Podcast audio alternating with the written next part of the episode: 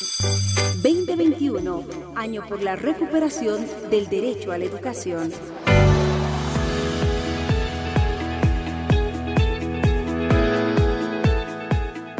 Hola jóvenes, señoritas, radio oyentes, ¿cómo están? Yo soy la profesora Lucero Torres. En esta ocasión vamos a hacer una retroalimentación sobre el tema de planificación personal, emocional y afectiva, las relaciones sociales en la adolescencia, intereses y valores morales, nuestra autoestima. Para eso vamos a hablar de una planificación y la planificación es importante para toda persona, ya sea un estudiante, alguien que trabaja, un político, un deportista. Cuando nos enamoramos, todos los días estamos planificando sin darnos cuenta, pero lo mejor es que tengamos bien claro lo que vamos a realizar para que nuestras acciones sean efectivas y satisfactorias. Para planificar y cumplir lo planificado es necesario disciplina y constancia, sobre todo hay que perseverar. Eh, vamos a profundizar este tema, les voy a dictar o decir, y ustedes van a ir anotando los tips para poder planificar en todos los ámbitos de nuestra vida personal y los beneficios personales, familiares y sociales que tiene la planificación en el futuro y para ser unas personas exitosas. ¿Qué es planificar jóvenes? ¿Qué es? Anótense esas preguntitas. Las ventajas de planificar las actividades. ¿Qué es una planificación personal? Las áreas de planificación personal. Las relaciones sociales en la adolescencia. Nuestros valores morales en la adolescencia. ¿Cómo está nuestra autoestima ahora en la adolescencia? Bien. ¿Qué es planificar? Para responder esa pregunta, tenemos que elaborar un plan detallado para lograr un objetivo. El plan es, por tanto, el proyecto ideado para lograr el objetivo. Implica una solución y registra un proceso que permita alcanzarlo. Dos razones que justifican por qué las organizaciones aprecian tanto esta manera de pensar y actuar. O sea, Vamos a pensar primero y luego vamos a actuar. ¿Cuáles son las ventajas de planificar las actividades? Primero sería que permite el estudio y análisis del futuro con relación a nuestra actividad. El segundo paso facilita la dirección de lo que deseamos alcanzar. Y tercero, facilita el control de lo que se realiza. Así vamos a facilitar el estudio y análisis de nuestro futuro. Por ejemplo, eh, supongamos que ustedes tienen en, en, su casa, quieren levantar un pequeño galpón. Entonces, ¿qué es lo que van a hacer? Van a elaborar primero el terreno, van a preparar primero el terreno, luego van a comprar maderas, clavos y otros materiales, van a hacer el plano, van a cavar los hoyos para la base, cortar las tablas y postes, levantar la armazón, clavar las tablas, poner el techo. Haciendo todo eso entonces se va planificando. Para todo se planifica. Y podemos utilizar el mes, un calendario, agarramos nuestro calendario y ponemos, por ejemplo, del 6 al 13, voy a empezar a hacer el diseño de plano de construcción. Del 13 al 20 voy a empezar a construir el terreno. Del 20 al 30 voy a ir a comprar los materiales. Depende de qué es lo que se me ocurra hacer. Entonces la planificación nos facilita la dirección, nos facilita el control, ya aparte nuestra planificación personal. Así vamos a tener una visión personal, una visión de nuestro futuro, de cómo nos podemos proyectar. El presente y el futuro solo dependen de las decisiones de cada persona. Así que vale la pena tener claras las ideas que nos vamos a encaminar. Nuestras metas personales, las metas personales son los deseos, fines, propósitos o experiencias que una persona desea para su vida. Todo el mundo quiere pues ganar plata, tener buenos trabajos, entonces para eso tenemos que planificar.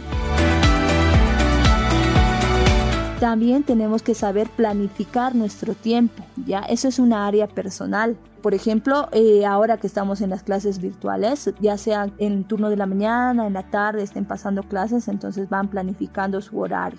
Por eso igual ustedes se han dado cuenta que en las clases eh, lunes nos toca matemáticas, martes nos toca física, miércoles nos toca religión, todo es planificado y estructurado. La planificación de tiempo siempre se da a través de un horario que nos permita conocer qué actividades debemos realizar durante el día y somos capaces de cumplir el horario. Por eso chicos, chicas, señoritas, jóvenes, radio oyentes, si alguien les dice 8 de la mañana, entonces tenemos que estar ahí 8 de la mañana, no 8 y media, ni 9, como sabemos escuchar vulgarmente dicen hora boliviana, no, eso, es, eso está mal. Hay que aprender a respetar el horario. Y eso que ahora en las tecnologías todo es puntual. Si entraste tarde, te perdiste de la clase. ¿no ve? También tenemos que tener tiempo para la familia. El adolescente o la adolescente es importante que, que, se dé un tiempito para la familia ahora que estamos con el celular. Por lo menos un ratito dejar el, el celular, y hablar con la mamá, con el papá, con nuestros hermanos, decir oh, cómo estás o tratar de charlarle de algún tema específico. También hay que tener tiempo para el estudio. Si mi profesora me ha dado la tarea de sociales, entonces me voy a poner a investigar un poco. Y no decir, ay, no, no, ay, no, no voy a presentar hoy, no, no. Ese a tu dejadez te va a traer consecuencias después. También hay que tener tiempo para el trabajo. A veces hay que ayudar. Hay estudiantes que trabajan y estudian. Eso es muy admirable por parte de ellos. Ellos ya están perseverando. Tiempo para los amigos. También nos damos un tiempito para los amigos. Decir, ah, voy a ir un rato a la cancha a hablar con mis amigos, a jugar. O tiempo para el ocio. A veces entramos una hora al Face, digamos, y empezamos a chatear. Todo eso. También hay que empezar a planificar las finanzas, hay que comprarse una alcancía, una alcancía y hay ir poniendo de a pesito y van a ver que a fin de año van a tener su dinero, ¿ya? También, jóvenes, hay que saber ahorrar eh, a través de nuestro estilo de vida. No hay que comprarse cosas insulsas. Es algo efímero, algo superficial, ¿ya? Hay que aprender a planificar emocionalmente nuestra vida. A veces las experiencias que nos toca vivir nos condicionamos a la escasez o a la negatividad, pero ahí cobra sentido la frase si continúas haciendo lo que hasta ahora has hecho, vas a seguir recibiendo lo que hasta ahora has recibido. Las o los adolescentes deben aprender a controlar sus emociones y mantenerlas equilibradas aunque es difícil lograrlo en esta etapa porque no están desarrollando el nivel físico, psíquico y emocional en plenitud. Pero para mantener equilibradas tus emociones, debes aprender a planificar, porque si no lo haces, se te apoderarán tus emociones negativas cuando te encuentres en problemas en la vida, como la ira, la tristeza, la frustración y la preocupación. Para provocar los cambios que deben hacer un giro en nuestras perspectivas de vida, hay que comprometer la mente y las emociones en los logros que quieras conseguir. Entonces no dejen que sus emociones dominen sobre ustedes. Por eso hay gente que es demasiado impulsiva, que se enoja rápido, ¿ya? Entonces ya ustedes están a tiempo de poder planificar. Tienen que aprenderse a conocerse ustedes mismos. Mírense al espejo y digan, vos eres esta persona y vos vas a poder lograr. Tú puedes, ustedes pueden, todos podemos. Yo puedo, tú puedes, todos podemos. ¿Ya?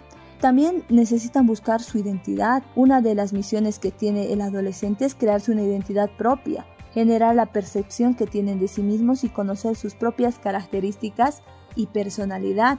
Es por este hecho que ustedes buscan grupos de amigos, ya tal vez algunos de ustedes se empiezan a juntar por el género musical, ya tienen también que aprender a actuar ante los cambios, ante los cambios. ¿Qué es lo que está pasando? Los padres también tienen que aprender que sus hijos están por una etapa, donde ustedes tienen que permitir que sus hijos experimenten las sensaciones por sí mismos, darles la libertad necesaria para que experimente su independencia y para que se sienta seguro con la búsqueda de su identidad. También, jóvenes, señoritas, radioyentes, tenemos que conservar los valores que se están perdiendo, los valores morales en la adolescencia. Son todas las cosas que proveen a las personas a defender y crecer en su dignidad. Los valores morales son desarrollados y perfeccionados por cada persona a través de su experiencia. Eh, tenemos que aprender a sobrellevar y a practicar más los valores morales, como el amor, el agradecimiento, el respeto, la amistad, la bondad, la dignidad, la generosidad, la honestidad, la humildad, la justicia, la lealtad, la libertad, la paz, la perseverancia, la prudencia, la responsabilidad, la tolerancia, la solidaridad. Si tú conoces más valores, dímelas. Bien, hasta en otra oportunidad y que, que tengas una buena jornada. Estás en compañía de Educa Bolivia.